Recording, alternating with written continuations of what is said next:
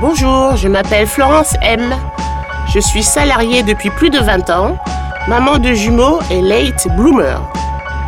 Je suis la créatrice de ce nouveau podcast et puis Bloom. Cette expression anglaise, late bloomer, signifie éclore tardivement. Elle s'applique aux personnes qui réalisent le projet professionnel de leur vie sur le tard, après une ou plusieurs activités professionnelles.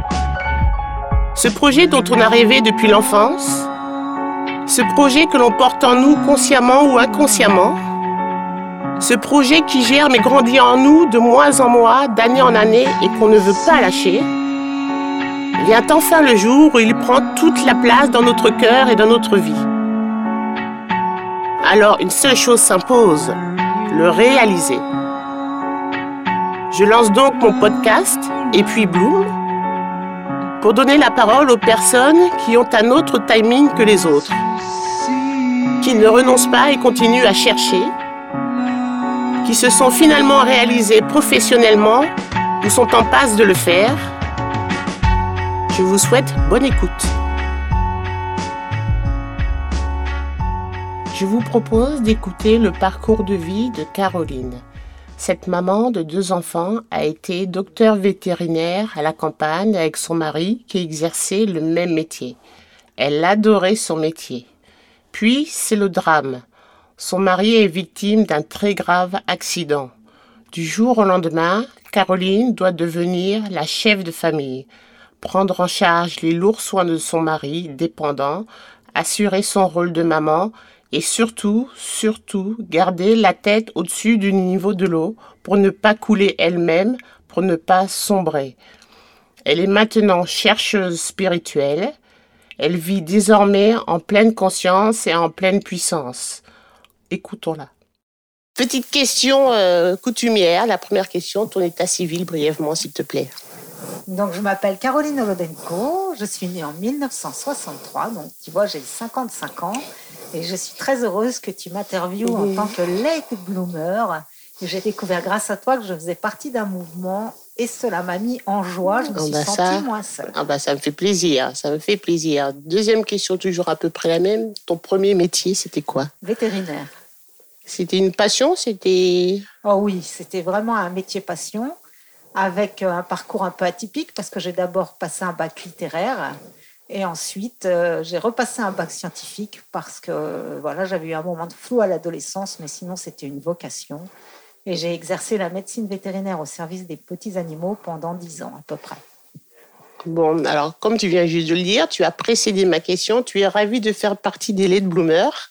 Et moi aussi, je suis ravie parce que dans euh, l'introduction de mon podcast, dans la petite présentation que l'on peut trouver sur iTunes ou sur SoundCloud, euh, voici la description de mon je cite podcast indépendant qui donne la parole aux late boomers, hommes ou femmes qui ont un autre timing, qui cherchent, qui se sont finalement réalisés ou qui ont atteint leur rêve d'un point de vue professionnel et entre parenthèses, mais pas que. Et toi, tu vas illustrer le mais pas que.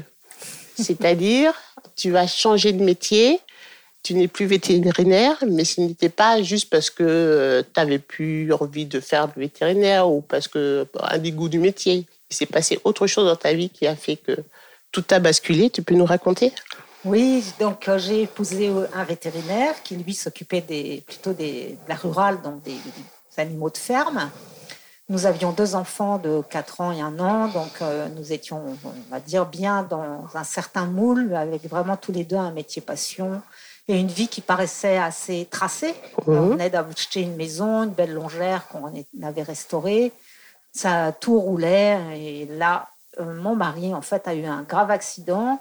Et suite à cet accident, il s'est retrouvé tétraplégique et sous assistance respiratoire. Et j'ai dû arrêter. j'ai fait le choix, je sais pas, j'ai dû arrêter mon travail pour le suivre d'abord en centre de rééducation à Berck-sur-Mer et ensuite eh bien, pour l'accompagner lors de son retour à notre domicile. Et il avait quel âge? Vous avez quel âge tous les deux? En gros, euh, on a arrivé six mois d'écart, donc on avait 33 ans tous les deux. Et donc, euh, j'ai dû arrêter le métier de vétérinaire parce que je ne pouvais plus assumer d'urgence. J'avais vraiment trop besoin d'être à la maison. Il avait besoin d'une tierce personne, d'une auxiliaire de vie. Et j'ai eu besoin de trouver du sens à tout ça. Et surtout, euh, j'ai trouvé mon, mon leitmotiv qui était le bonheur est un état intérieur qui ne dépend pas des conditions extérieures. Et je n'incarnais pas du tout cette maxime, mais ça a été mon fil rouge pour ne pas sombrer et pour euh, eh bien, sortir de la victimisation en fait liée à cette histoire qui était quand même bien souffrante pour tout le mmh. monde. Et je me suis mise en chemin d'abord en psychothérapie. Mais tu t'es mise en chemin toute seule D'où t'es venue euh, Comment tu as pu comprendre qu'il fallait euh, ben, garder la tête hors de l'eau et est-ce que tu as été aidée? Est-ce que tu as oui, été... Oui, oui, oui. Mmh. J'étais noyée. Mmh. Et je me suis dit, mais euh, mes enfants ont besoin d'une mère qui ah, tienne debout. Oui, parce que oui, ils avaient 4, ans. ans. et un an à peu près. Oui. Et comme je ne tenais pas debout toute seule, oui, je me suis dit, là, j'ai besoin d'aide. Mmh. Donc j'ai commencé vraiment par euh, me faire aider, oui, par euh, un psychothérapeute. Et puis, bah, en fait, ça m'a ramené à mon, ma première envie aussi, le temps que j'étais adolescente, où j'avais envie d'être psychologue. Donc, euh, j'ai fait une psychothérapie individuelle, ensuite j'ai fait une psychothérapie de groupe, et ensuite j'ai fait une formation en psychothérapie qui a duré quatre ans. Et donc, je ne peux pas dire que je suis psychothérapeute parce qu'aujourd'hui, c'est réservé aux psychologues, mmh. mais je peux dire que je suis praticien en psychothérapie. Mais ça m'a pas suffi parce que je suis toujours en chemin, toujours en recherche, avec une, un besoin intellectuel fort. Euh, on n'est pas vétérinaire par hasard, on, aime apprendre là, pour la plupart d'entre nous. Et donc, comme j'avais beaucoup de temps à la maison et cette soif d'apprendre, j'ai continué à me former en kinésiologie aussi, où, que j'ai découvert parce que ça a aidé mes enfants, à, mon aîné à apprendre à lire. Alors, c'est quoi la kinésiologie Alors, la kinésiologie sont des, des techniques qui utilisent le test musculaire, des techniques plutôt énergétiques et qui permettent, là, par, euh, on va dire, la gym du cerveau, d'équilibrer le cerveau droit et le cerveau gauche pour ah. qu'ils œuvrent de concert, et en particulier là, par rapport aux apprentissages. Parce que normalement, c'est quel cerveau qui travaille si on ne fait pas de kinésiologie Alors, ça dépend. Si tu es plutôt cerveau droit, dominant, tu vas te retrouver à être très créatif, avec une ah. vision globale et artistique. Mais du coup, à l'école, ça peut être un peu compliqué pour mmh. toi. Et si tu es cerveau gauche, c'est un cerveau linéaire, logique, qui est très favorisé par l'école, mais qui par contre met en veilleuse des tas de talents. Tout ce qui est créatif. Créatif et intuitif. C'est caricatural, hein, mais vraiment, on a besoin de ces deux hémisphères pour avoir à la fois la vision linéaire, la vision des détails et la vision globale, l'intelligence émotionnelle et l'intelligence logique. Donc, euh, et ça m'a pas suffi. Et, et alors après, qu'est-ce que tu as continué à faire alors? Et après, j'ai été voir plus euh, au niveau spirituel, parce qu'il y a eu une ouverture spirituelle qui s'est faite euh, par expérience euh, à ce moment-là.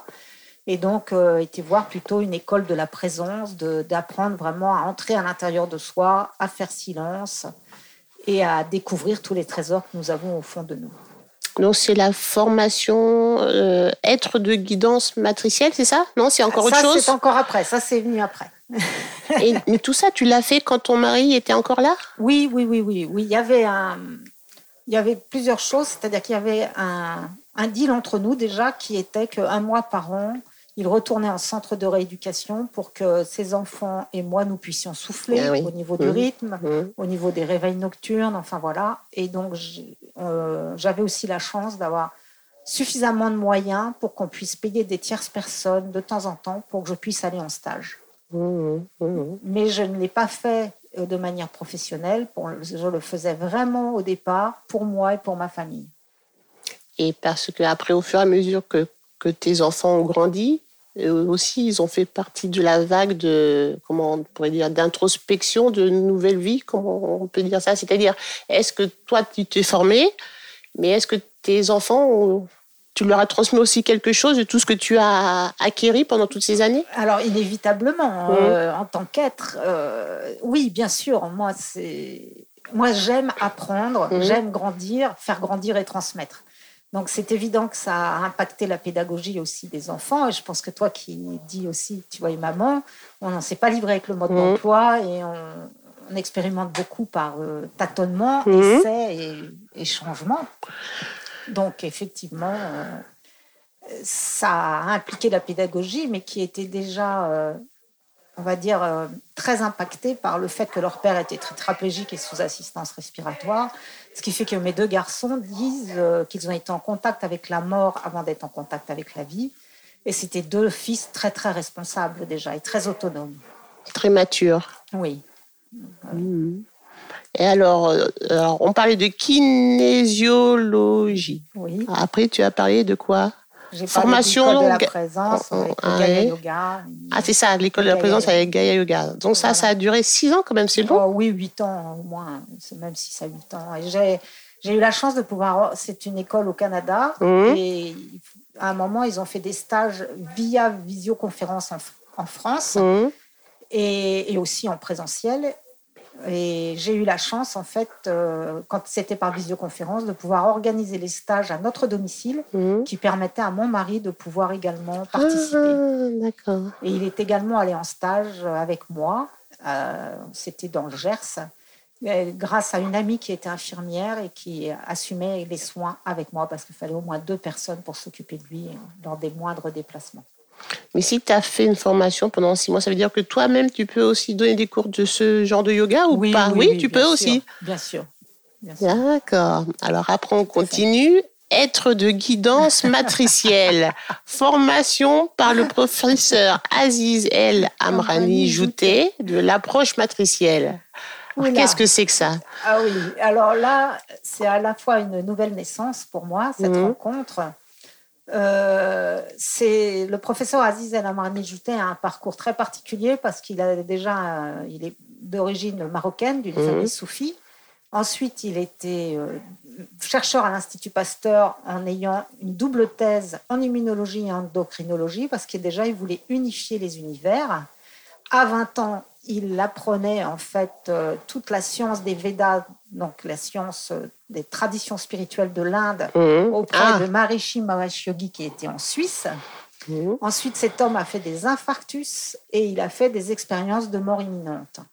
Et de toute cette richesse d'expérience, aujourd'hui, il habite à Florence, il a un laboratoire de recherche en physique quantique, et de vraiment ces casquettes de scientifiques, de philosophes, euh, de, euh, de connaissances profondes des spiritualités euh, véritables, il en a ramené un enseignement unifié et unifiant, et qu'aujourd'hui, je suis à même effectivement de transmettre pour que chacun puisse contacter rapidement à l'intérieur de soi un silence intérieur qui le relie, qui le relie avec toutes les parties de soi-même, qui le relie avec les autres et avec son environnement.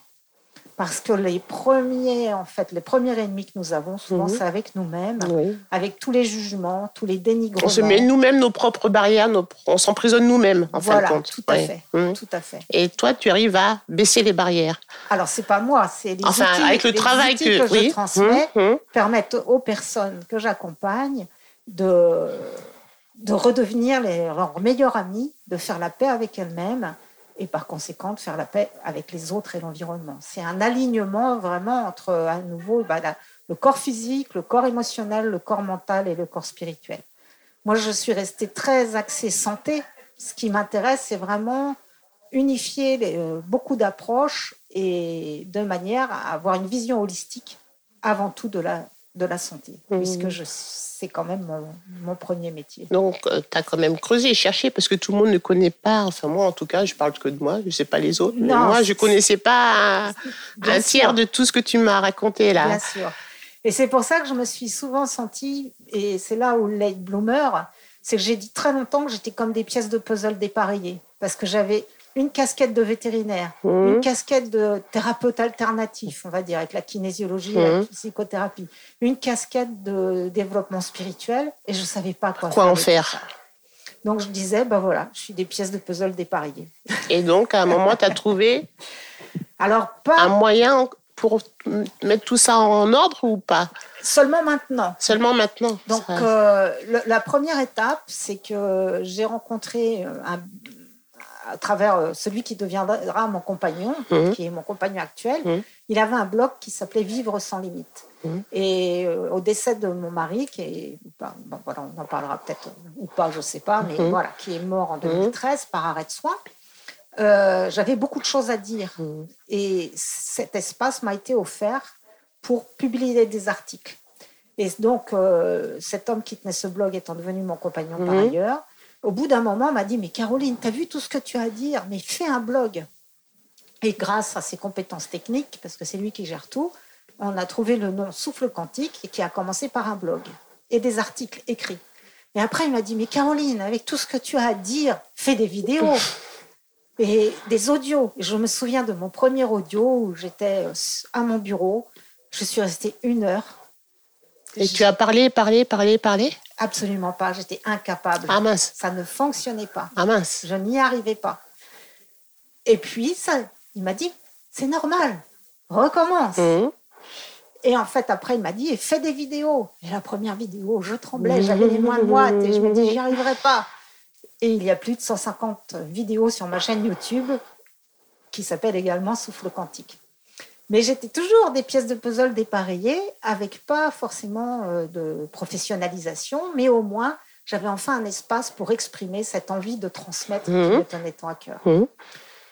Et en voulant transformer ce blog, on va dire, en entreprise, c'est là où ça a basculé parce que j'ai dû prendre conscience qu'avoir un talent, une expertise, qui est donc ben, de, de cette capacité à, à être en contact avec l'être des personnes que je rencontre et avoir cette, cette vision, cet optimisme de voir leur grandeur, leur potentiel et d'aider à le faire éclore, Mhm.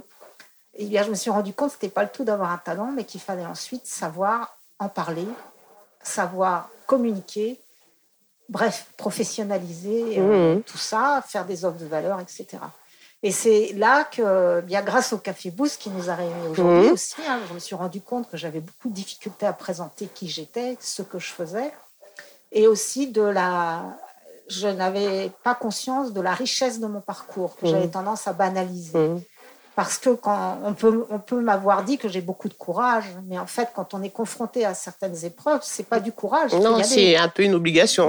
Si on ça. veut garder la tête euh, au-dessus de l'eau, ouais, voilà. Et du coup, voilà. Et c'est, il y a peu de temps en en parlant qu'on me dit, mais tu te rends compte de l'extraordinaire de ton parcours, de tout.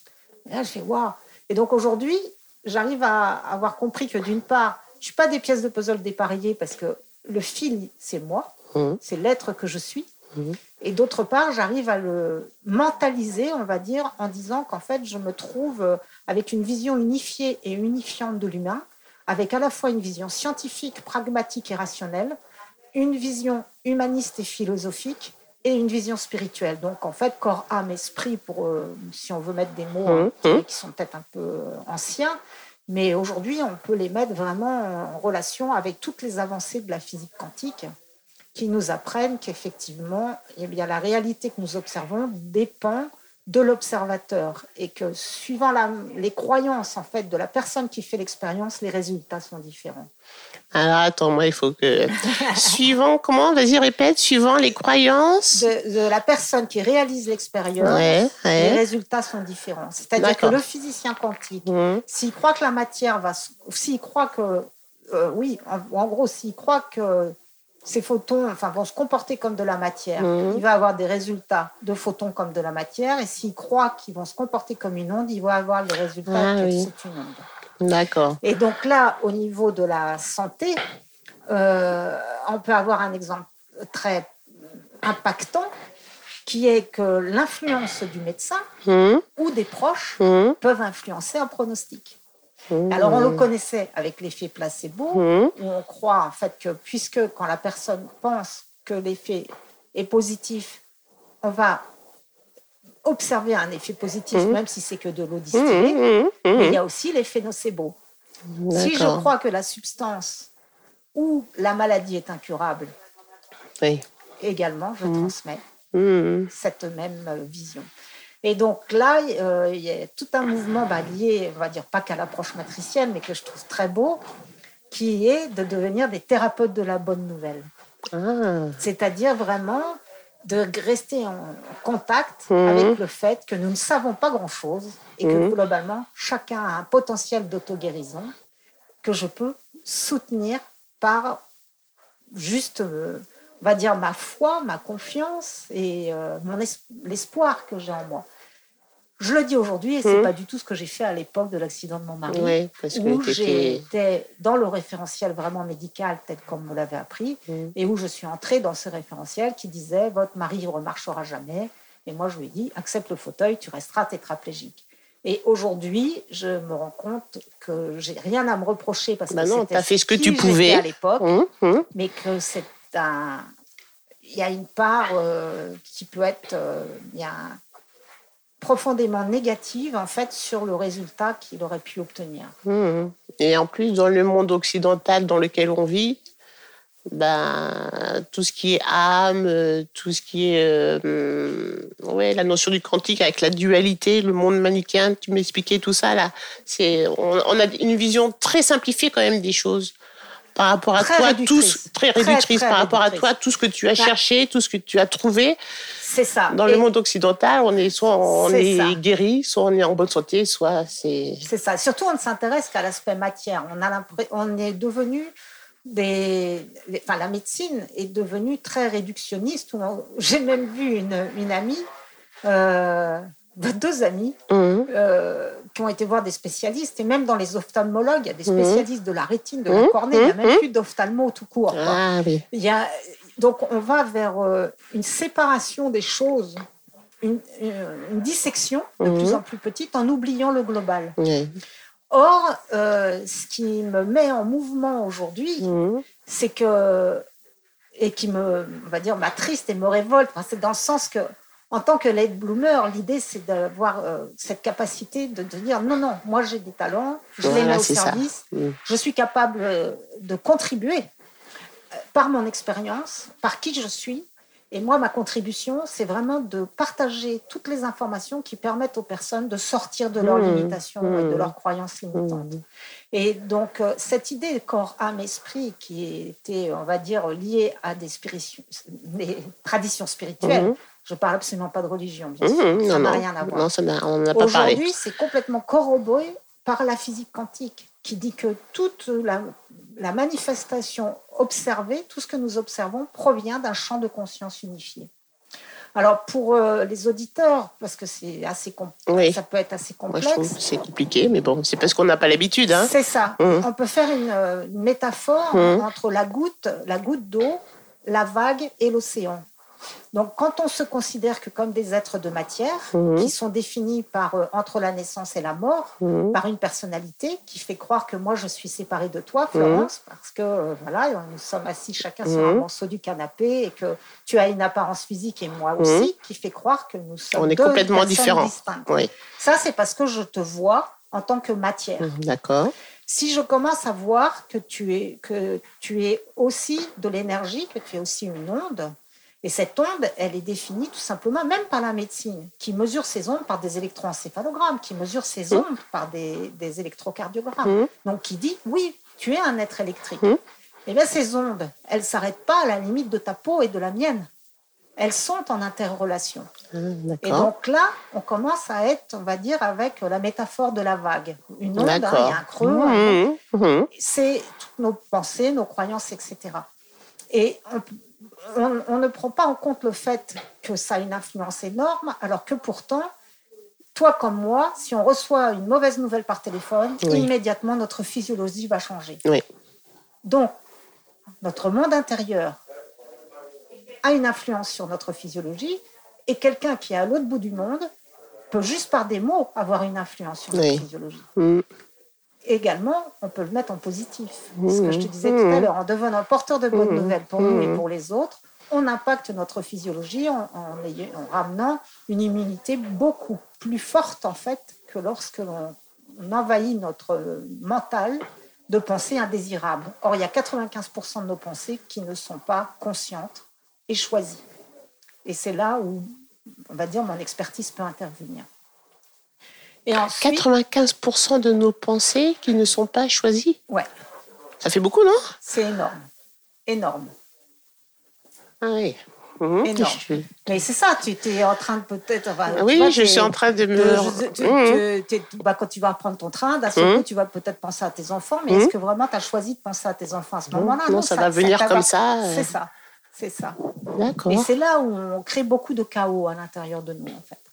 Parce, et donc ensuite, si on continue cette exploration entre la goutte, la, vague, et, la mer, oui.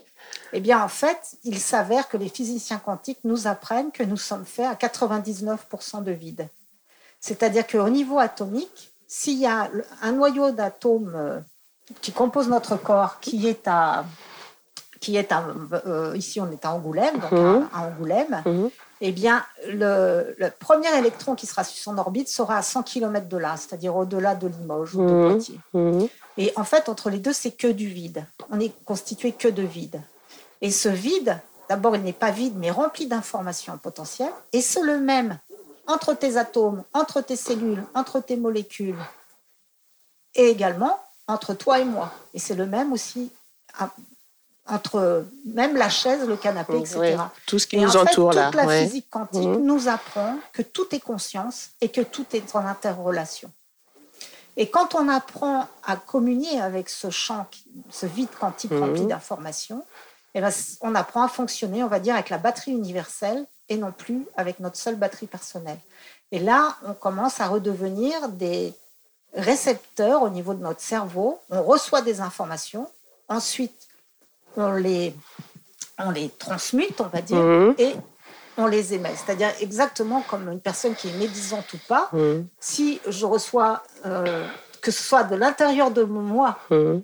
ou de l'extérieur, une pensée négative, en disant euh, du mal de, de quelqu'un, y compris de moi-même à l'intérieur de moi, j'ai le choix d'accepter cette pensée ou j'ai le choix de dire elle ne m'appartient pas. Mmh. Et de devenir étanche et de la laisser passer. De la laisser passer. Mmh. Et de ne pas me faire le relais d'être un porteur de mmh. médisance, de mauvaises Alors, nouvelles. Tu vois, c'est marrant tout ce que tu me racontes. Alors, moi, je ne suis pas une scientifique. Hein. Je ne sais pas quel cerveau. Donc, d'après ce que tu m'as dit, c'est mon cerveau droit, oui, voilà, qui marche.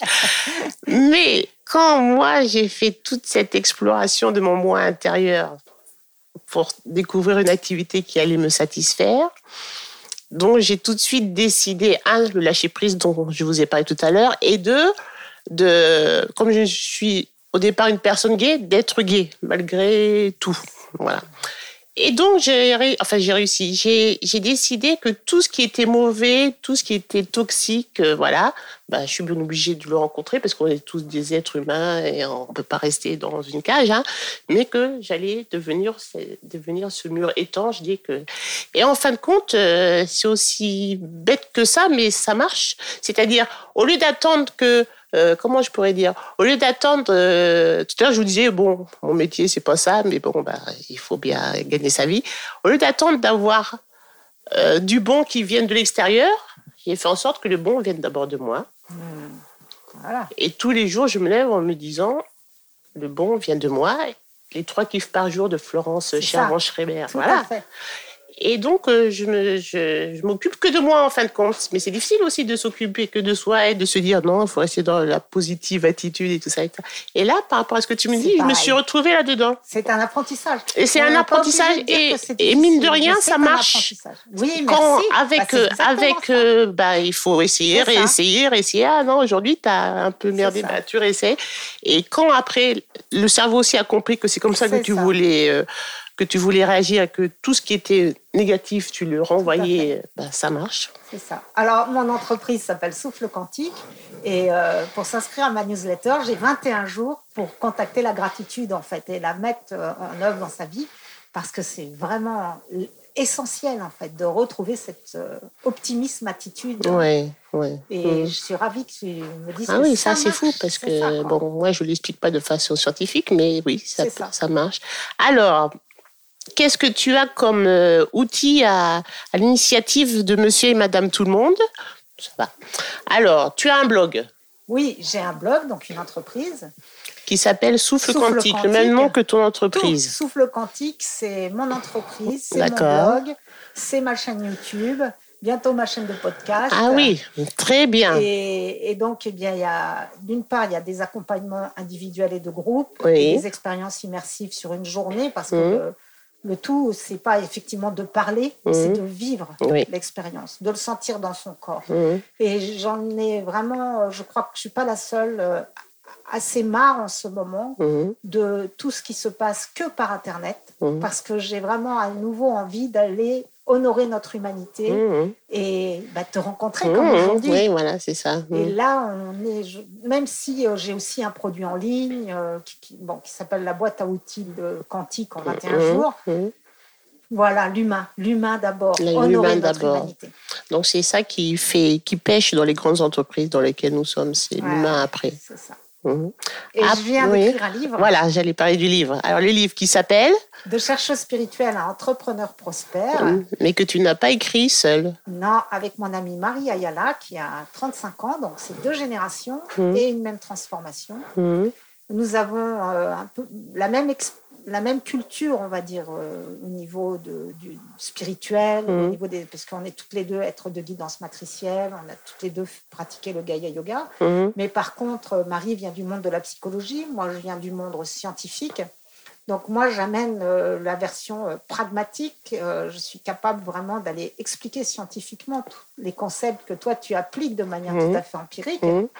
Et Marie, elle, a cette capacité à rester en contact avec l'essence des êtres et à être en, contact, on va dire, avec la meilleure version d'eux-mêmes et à être capable de la révéler juste par sa présence. Et toutes les deux, on a pris beaucoup de plaisir à écrire ce livre dans le flot, dans l'élan, dans la l'enthousiasme. Alors en fin de compte, au départ, c'était de la correspondance, si j'ai bien compris. C'est ça. Au départ, c'était une correspondance euh, pour témoigner de notre, du chemin que nous prenions ensemble. Mmh vers oser assumer l'ambition d'être des professionnels et des entrepreneurs qui transmettent non pas à partir justement d'un diplôme ou euh, de, quelque chose qui est reconnu par la société. Et on en parlait tout à l'heure en mmh. antenne, c'est un peu la difficulté en France où si tu n'es pas dans la bonne case, les portes sont fermées. Alors qu'aux États-Unis, si tu sais faire, tu es embauché. Mmh. Et donc les LED bloomers, comme tu disais, sont totalement atypiques. Et j'ai à cœur de me reposer vraiment sur mes connaissances, mon savoir, c'est-à-dire mon instruction, mmh, mmh. mon expérience et ma connaissance intérieure, donc de qui je suis, pour transmettre ce bouquet unique qui fait que les personnes, elles viennent non pas parce que j'ai un diplôme, mais parce que je suis moi. De le même qu'on se retrouve aujourd'hui ensemble, parce que tu es toi, non pas parce que tu, tu fais des podcasts. Ce ne sont que des rencontres d'être à être, d'âme à âme. Euh, de reliance qui fait que l'on va, on sent que c'est cette personne qui va pouvoir nous faire faire le pas suivant. Et avec on va grandir ensemble et ça, ça nous, nous permettre d'ouvrir une porte qu'on n'arrivait pas à ouvrir toute seule. C'est ça, tout, à mm. fait, tout à fait. Très bien. Alors, les voyages initiatiques. Alors, les voyages initiatiques, euh, oui, j'adore ça. Euh, pour l'instant, ils sont un petit peu en stand-by, là, mais je vais les remettre euh, bientôt en route, mmh. ou en particulier dans le désert, mmh. dans le désert tunisien, où là nous partons huit jours en, randonnée dans le désert, accompagné par un guide merveilleux qui a son cœur très très ouvert et avec lequel il y a une communion extraordinaire. Et là, le désert nous permet de retrouver cet infini en nous mmh. et nous permet de, bah, de, de, reconnecter à l'essentiel, mmh. puisqu'on n'est plus avec nos téléphones portables, nous ne sommes plus parasités par toutes ces fréquences, en fait, euh, mmh. qui ne sont pas forcément en lien avec euh, le, ce qui nous convient le mieux. Mmh. Et la marche, la nature. Et le silence. Et le silence vibre l'infini et nous aide à reconnecter vraiment nos désirs profonds. Et ça, c'est merveilleux. Mais maintenant, la saison est terminée. Ce sera en automne prochain. Ok. Et ben, ben, c'est tout. Et l'entrepreneur, donc tu entreprends euh, tout ça. Alors, la question que je suis obligée de, quand même de poser pour euh, les LED bloomers qui nous écoutent et qui veulent euh, faire une transformation, une reconversion professionnelle, il faut bien parler d'argent. Alors, est-ce que tu vis de toutes ces activités-là? Pas encore. Pas encore. C'est très clair. Pas encore. Et donc, j'ai la chance d'être soutenue par mon compagnon j'ai la chance euh, d'être soutenue, on va dire, par l'héritage aussi, qui fait que j'ai un revenu de base qui me permet d'être libérée, on va dire, de cette préoccupation au quotidien. Et donc, c'est une grande chance parce que effectivement, à la fois une grande chance et aussi un et en même temps, ouais, ouais. Puisque du coup, je me botte pas forcément autant les fesses et je prends pas des décisions aussi radicales que si j'étais euh, contrainte vraiment financièrement à, à, gagner de l'argent. Oui. Mmh. Et c'est aussi une chance de pouvoir vraiment écouter mon élan, faire vraiment ce qui me met en joie, ce qui me donne de l'enthousiasme, là où je me sens le plus en harmonie avec moi-même. Mais c'est clair que je fais partie de ces personnes. Mais peut-être que ça va changer. Toi, tu aimerais que ça change quand même, que tu puisses. Pris la décision oui, tu as pris la décision. C'est pour ça mmh. le livre de chercheuse spirituelle entrepreneur prospère. Mmh. C'est cette décision d'avoir compris que pour contribuer et avoir un impact sur le monde, il y avait vraiment besoin de valoriser ce parcours, de valoriser l'expertise mmh. et également de se donner les moyens de devenir des, des professionnels euh, au sens euh, propre du terme mmh. et que ça demande d'acquérir des compétences entrepreneuriales. Donc en 2017, j'ai pris conscience et confiance dans mon talent mmh. en tant qu'accompagnante et en tant que pédagogue, faire des conférences pour transmettre. Et en 2018, j'ai commencé à m'intéresser au milieu de l'entrepreneur. Et là, je me suis retrouvée vraiment débutante. Et avec euh, donc des choses que je, auxquelles je n'étais pas, euh, on va dire, forcément. Euh, je ne m'intéressais pas de prime abord. Mmh. Et là, voilà, j'ai découvert que oui, c'est pas le tout d'avoir un talent. Il faut créer des offres de valeur qui correspondent aux besoins des personnes.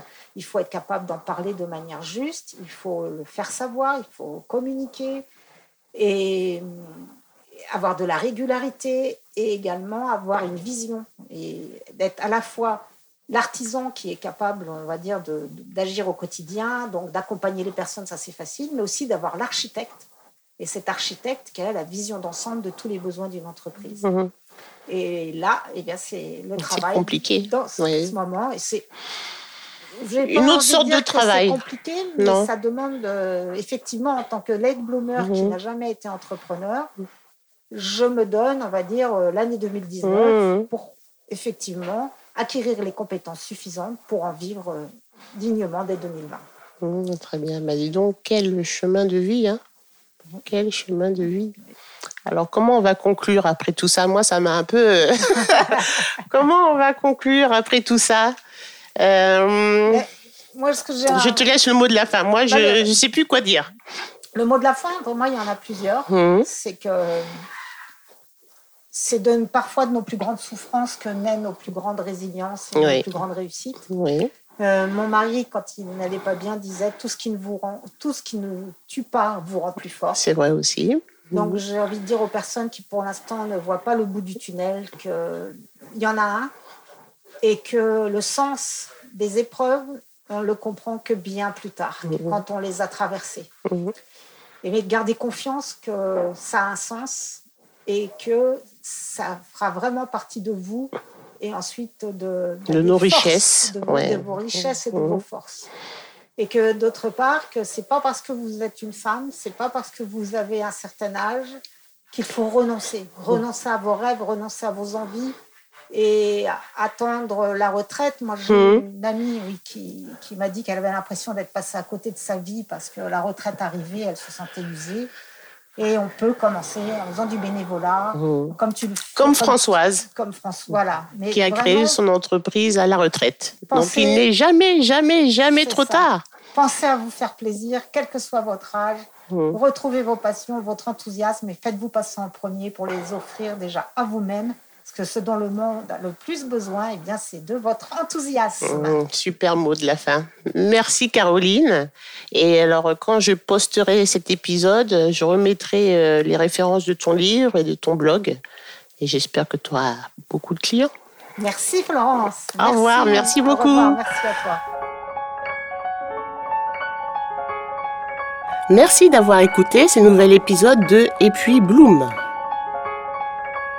Si ce podcast vous plaît, n'hésitez pas à nous raconter vos expériences dans les commentaires si vous avez un ami ou un proche late bloomer ou si vous-même vous l'êtes.